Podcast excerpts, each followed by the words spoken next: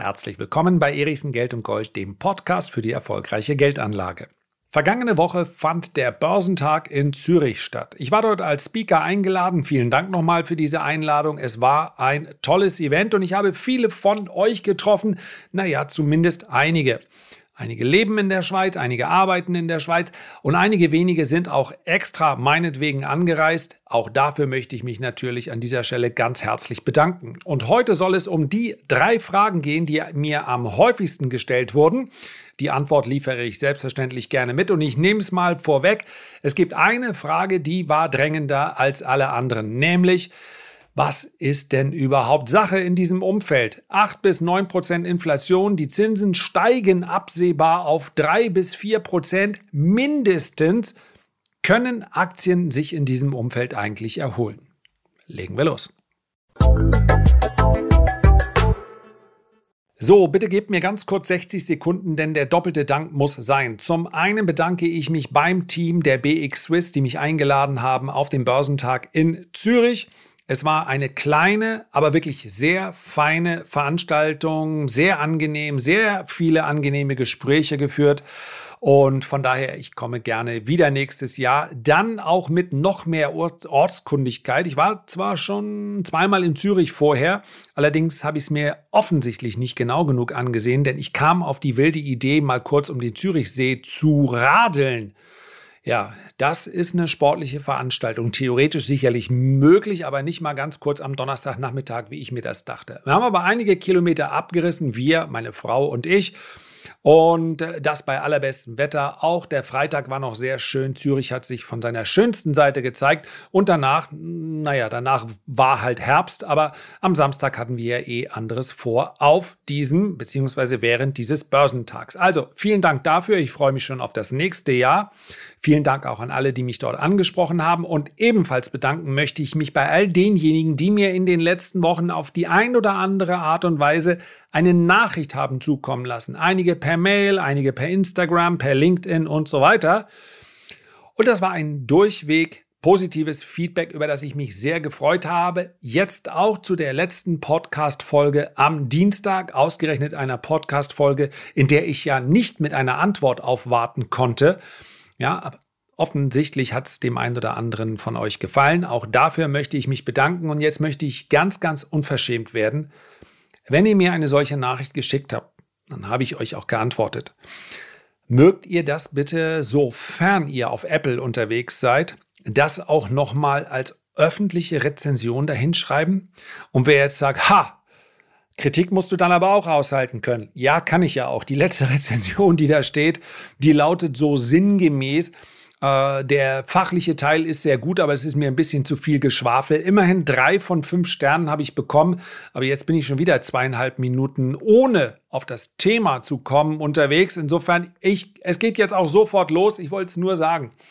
Das ist quasi mein eigentlich gar nicht so karger Lohn, nämlich euer Feedback. Und es darf dann gerne auch mal öffentlich sein. Warum? Natürlich, weil es meinem Ego schmeichelt, wenn jemand öffentlich sagt, ihm gefällt dieser Podcast oder ihm gefällt diese Folge.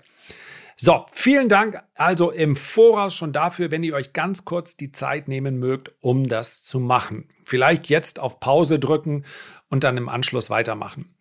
Und jetzt kommen wir zu den drei Fragen, die ich natürlich auf verschiedene Art und Weise, aber mehr oder weniger waren es die drei großen Themen, die euch beschäftigt haben, denn einige von euch waren eben da.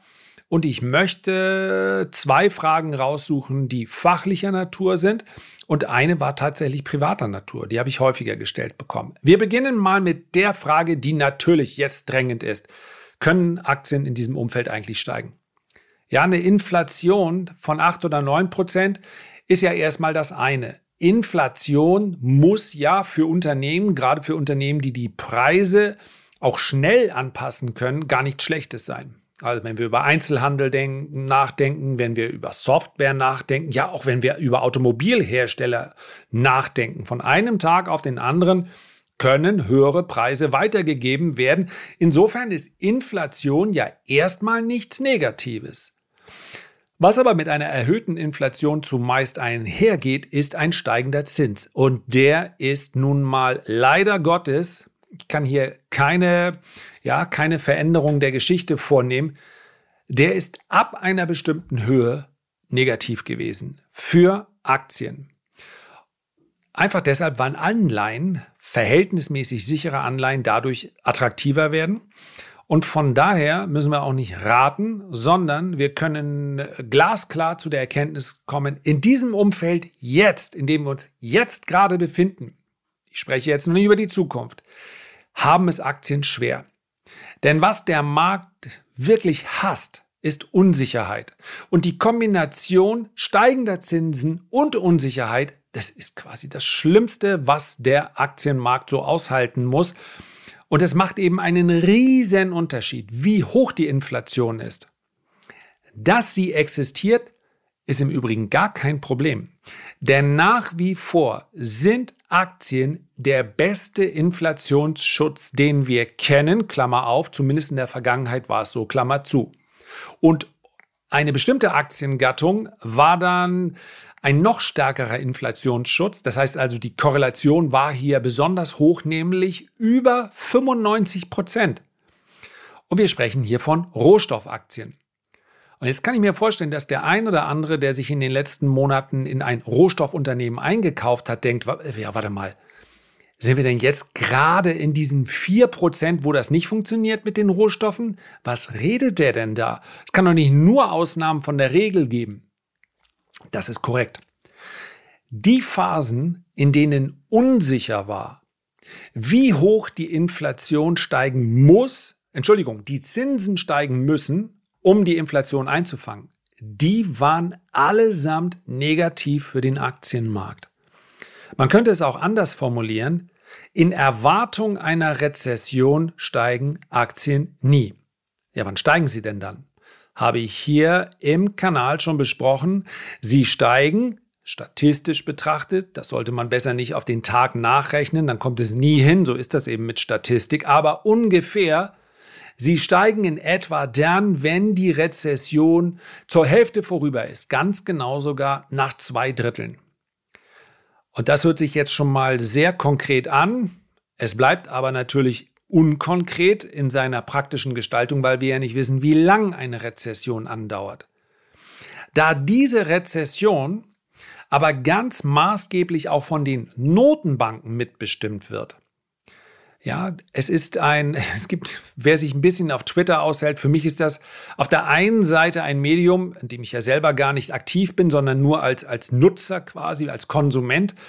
Manchmal ist es extrem schwer zu ertragen, weil dort genau wie in anderen sozialen Medien eine Art von Populismus in alle Richtungen herrscht. Also immer dann, wenn jemand kontra einer Organisation ist, kontra einer regierenden Partei, kontra eigentlich kontra alles. Also was musst du am sichersten machen, um ganz viel Beifall zu bekommen? Zumindest, vielleicht liegt das auch daran, dass die Finanzbranche irgendwie so auf Krawall gebürstet ist. Ich kann es nicht sagen. Und das sind halt überwiegend die Accounts, die ich dort äh, konsumiere, beziehungsweise der Inhalt, den ich nicht konsumiere.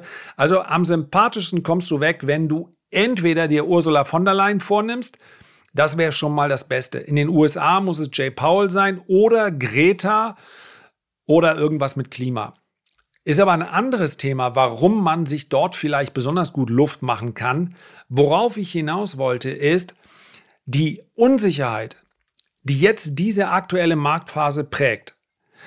Die geht natürlich, die resultiert aus der Unsicherheit der, der Dauer der Rezession. Was allerdings auch klar ist, und jetzt habe ich schon den Gedanken wieder, den ich vor einer Minute kurz mal verloren habe, dass es mittlerweile Plan der Notenbanken, insbesondere der Fed, ist, hier etwas kaputt zu machen. Paul, ja, ich kann diese Memes nicht wiedergeben, zumindest nicht verbal, das ist vielleicht auch der, der Reiz von Memes, ja, irgendwas zerbrechen, bevor dann endlich die Fed nachlassen kann. Und ganz sachlich formuliert, die Fed möchte ja Rezession. Sie hat aus der Vergangenheit gelernt, sie weiß, den Fuß zu schnell vom Bremspedal zu nehmen, bedeutet auch dann später vielleicht noch stärker reagieren zu müssen. Paul Volcker, wir erinnern uns alle, auf 20 Prozent sind die Zinsen gestiegen, aber nicht direkt, sondern weil er vorher einmal zu schnell nachgelassen hatte. Und dann ging die Inflation durch die Decke und dann gab es 20% Zinsen in den USA. Das wird uns diesmal, ich traue mich mal aus der Deckung, nicht passieren. Aber so lange, bis die Inflation spürbar sinkt und noch etwas darüber hinaus, wird die Fed auf dem Bremspedal bleiben. Und das Bremspedal hat, äh, wirkt in Form von steigenden Zinsen. Und wenn wir bei 4% sind und die Inflation ist, und man kann die Inflation natürlich auch real messen, es sind ja im, ansonsten immer Vergangenheitsdaten, weil es ja auf Jahressicht betrachtet wird. Ja, die FED schaut dann sicherlich nicht nur auf eine Grafik, hat nicht nur einen Datensatz im Blick, die spürt schon auch die aktuelle Entwicklung. Und sie geht schon in die richtige Richtung. Das merken wir durch den, ja, den Einbruch des Immobilienmarktes in den USA. Sowohl die Home Buyer, also diejenigen, die ein Haus kaufen wollen, als auch die Home Builder, also diejenigen, die Häuser bauen. Eine, ein Einbruch, wie man ihn sich in Deutschland mit seinen festen Zinssätzen kaum vorstellen kann, den wir aber auch spüren werden. Und all das wird so lange weitergehen, bis die Inflation absehbar deutlich sinkt. Und ich glaube, es, man darf ernst nehmen, was Herr Paul und die FED hier von sich geben, denn sie haben noch nicht mal das Ziel von 2% Inflation zur Oberseite angepasst. Das werden sie vielleicht zu einem späteren Zeitpunkt, aber das darf man nicht jetzt schon kommunizieren, sonst funktioniert das Spiel nicht. Ich gehe aber davon aus, wenn wir unter 4% sinken, dann wird die FED nachlassen. Ja? Und nochmal, das sind Daten, die ja auf Jahressicht gemessen werden. Das dauert also nicht zwangsweise zwölf Monate, bis dann die Inflationsdaten sinken, zumindest nicht die Realdaten. So. Und das ist eine Marktphase, in der wir sagen können, das ist Rezession auf Ansage. Und das ist selbstverständlich negativ für Aktien. Aber wir nähern uns dem Zeitpunkt meines Erachtens, wo wir das Tief durchschreiten. Vielleicht in diesem Jahr, vielleicht Anfang des nächsten Jahres. Und dann schaut die Börse durchaus in die Zukunft. Und wer das als Optimismus auslegen will, ja, ich bin auch nicht pessimistisch für Aktien. Schlicht und einfach deshalb, das werde ich vermutlich in der nächsten Woche am Montag auf dem Erichsen YouTube-Kanal besprechen, weil Aktien in den USA nur noch leicht überbewertet sind. Von geradezu grotesk überbewertet. Und wenn ich über eine Überbewertung spreche, dann nicht aus, wenn wir die letzten zehn Jahre als Vergleichsgrundlage nehmen, dann sind sie gar nicht mehr überbewertet. Ja, das KGV des S&P 500 ist von 34, das war das Top im Jahr 21, auf 19 zurückgekommen. Es ist aber, wenn wir es uns historisch anschauen, immer noch relativ hoch. Das heißt, so viel fundamentales Abwärtspotenzial sehe ich gar nicht mehr. Das passt schon irgendwie ganz gut zusammen. Wer mehr darüber wissen möchte, wie gesagt, am Montag auf dem YouTube-Kanal Erichsen kommt das Video. So, kommen wir zurück zur Inflation und wie habe ich das beantwortet? Du wirst ja wohl nicht für jede Antwort auf, der, auf dem Börsentag zwölf Minuten gebraucht haben. Nein, zuerst mal habe ich ja zwei Minuten gar nicht über dieses Fachthema gesprochen. Ja, siehe Rezension, sondern nur zehn Minuten. Aber natürlich gibt es auch eine Kurzfassung. Inflation ist gut für Aktien. Es ist ganz toll für Rohstoffaktien, es ist aber auch für den Aktienmarkt als Ganzes gut. Aktien profitieren von einer erhöhten Inflation. Wie lang? Solange die Inflation unterhalb von 4% liegt. Zwischen 1,8 und 3,6% Inflation, Schrägstrich Zinsen. Denn normalerweise bewegen sich in Zinsen ja in etwa auf dem Niveau wie die Inflation.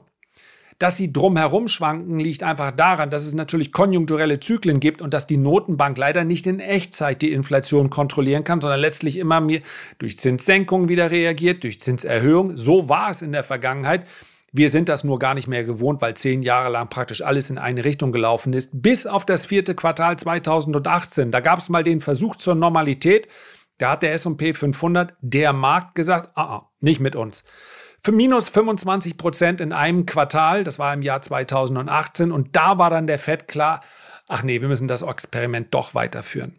Also die Inflation ist positiv für Aktien. Dann, wenn der Markt davon ausgeht, sie ist zu kontrollieren. Da sind wir noch nicht. Auf diesen Zustand könnten wir aber durchaus zurückkommen. Die zweite Frage, die schließt sich daran an.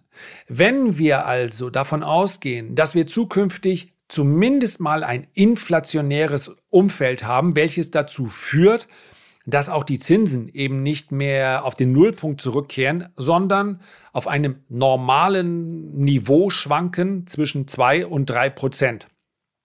Muss ich denn jetzt, baust du dein langfristiges Aktienportfolio um?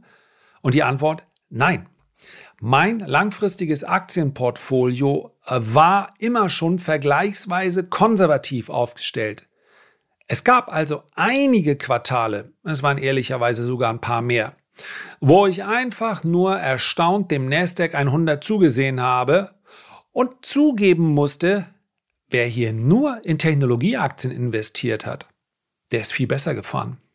Und das ist ja auch genau das, was sich über Jahre hinweg so als Credo bei vielen, insbesondere jungen Anlegern, dann etabliert hat. Wozu denn bitte Old Economy?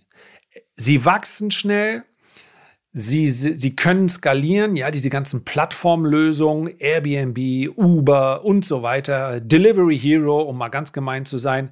Plattform skalieren, Wachstum, ab dafür. Geld kostet nichts. Können uns das Wachstum oder Expansion also erlauben. Das war in gewissen Marktphasen richtig und in meinem aktiven Portfolio habe ich gerne auch davon profitiert. Das ist aber letztlich eine Phase gewesen, ein Zyklus und der ist vorbei. Das heißt also, wer sein langfristiges Portfolio eben nicht nur, ja, ich habe da Wachstumswerte drin, aber alle Unternehmen in meinem langfristigen Portfolio verdienen Geld. Alles andere ist für mich eine Spekulation. Die darf man eingehen. Das hat aber im langfristigen Portfolio dann eigentlich nichts zu suchen. Wer also in der Vergangenheit hier schon durch die Branchen geografisch diversifiziert war, Dividendenwerte drin hatte, auf Ausschüttung geachtet hatte, auf hohen Cashflow geachtet hat, der muss gar nichts ändern. Der nutzt diese Phase, um Qualitätsaktien günstig zuzukaufen. Wer meint, back to the roots und damit an die Jahre vor Corona denkt, die Wachstumswerte betrifft eigentlich vom, ja, also der, die Definition Wachstum und Tech-Wert ist ein bisschen schwierig, weil natürlich auch Tech-Werte ja fast schon wie Value-Titel anmuten können. Ja, die, die Amazons, die Metas, auch Meta noch, ja, die Googles, das, die haben ja enorme Cash-Reserven. Apple, ganz zu schweigen. Apple ist ja nicht, natürlich, ja, es ist Hardware, die sie verkaufen, aber ist ja eigentlich kein Tech-Konzern. Die brauchen ja kein Geld. Von denen spreche ich also nicht. Aber wenn man so auf die Plätze 50 bis 100 schaut im Nasdaq 100, dann ist da auch noch das ein oder andere Unternehmen, welches sehr hoch bewertet ist. Und das ist auch in Ordnung. Und einige von diesen Unternehmen werden auch enormen Erfolg haben. Aber vielleicht eben auch nicht. Und Unternehmen, in die ich langfristig investiere, die haben schon bewiesen, dass sie Erfolg können. Die haben schon bewiesen, dass dieses Konzept, welchem wir dort folgen, zu Erträgen führt, in Form von Cashflow. Und da bleibt richtig was unter dem Strich übrig, nicht in Form von Prognosen. Und das ist der ganz große Unterschied.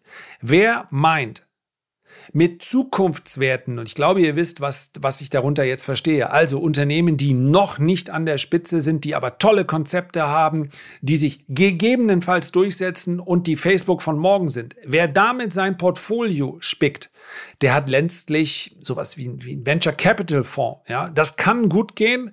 Und es können natürlich auch Unternehmen dabei sein, die dann 1000 Prozenter sind. Es kann aber auch komplett in die Hose gehen. Und das ist für mich Spekulation und das brauche ich nicht im langfristigen Portfolio. Also habe ich keine Änderungen vorgenommen. Und der dritte, die dritte Frage, da, ja, ich war fast schon ein bisschen gerührt, zumindest fand ich es wirklich nett, dass mich doch einige gefragt haben, wie ich diesen ganzen Content erstelle. Ähm, das sind vier Videos die Woche, zwei Podcasts die Woche und dann schreibe ich ja selbstverständlich auch noch exklusiv für die Leser etwas. Dann schicke ich den Sprachnachrichten raus. Ich halte Webinare für die Leser. Und wie kann ich das machen? Ich könnte es in Kurzform formulieren, weil mir das alles Spaß macht. Aber was dazu tatsächlich gehört ist, das Team. Sowohl die Vorbereitung der Themen im Team, das Schneiden der Videos mache ich auch nicht selber. Irgendeine Art von technischer technischem Aufbau, mich mit damit zu beschäftigen, was hier das Neues, mache ich alles nicht selber. Die Betreuung Ja, gerade wenn es darum geht, wie komme ich hier in den Kundenbereich, wie komme ich da rein, welchen Broker soll ich benutzen äh, oder auch einfach mal nur, warum fällt diese Aktie heute, macht der Leserservice. Das heißt, ich darf mich den lieben langen Tag einzig und allein darauf konzentrieren, Content zu produzieren, Inhalte zu produzieren. Ja, diese Folge, hier werde ich jetzt gleich auf Stopp drücken, dann lade ich das in die Dropbox hoch und dann darf jemand, beziehungsweise in diesem Fall ist es ganz konkret die liebe Steffi, vorne wegschneiden, was ich da rumgeatmet habe, äh, hinten wegschneiden, was da nicht hingehört, dann die Intros dran, das Extro dran, nichts davon mache ich. Wenn ich also meine reine Arbeitszeit nehmen würde, ja, es ist ein bisschen mehr als beim 100-Meter-Lauf.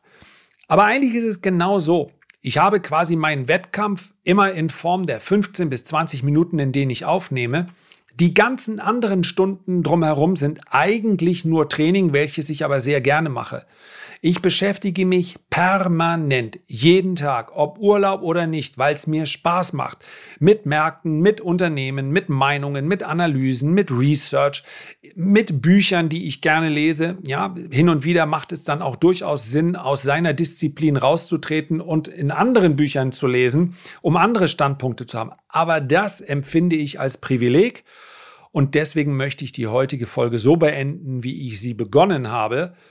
Dass ich dieses Privileg habe, das verdanke ich natürlich auch euch, die dann Lust haben, sich das hier anzuhören, anzusehen, gemeinsam mit mir Geldanlage zu machen, bei den Renditespezialisten oder diejenigen, die sagen, oh, ich brauche ein bisschen mehr Hebel drin im Tradermacher Depot. Also, vielen Dank dafür. Ende und aus für heute die Erinnerung. Wenn du magst, dann nimm dir doch bitte Zeit, hinterlass ein Feedback, hinterlass einen Kommentar, hinterlass vielleicht auch ein paar Sterne. Und als quasi Ritterschlag würde ich es empfinden, wenn du dann auch diesen Podcast noch abonnierst. Wir hören uns wieder, gesund und munter. Ich freue mich darauf. Alles Liebe, alles Gute. Dein Lars.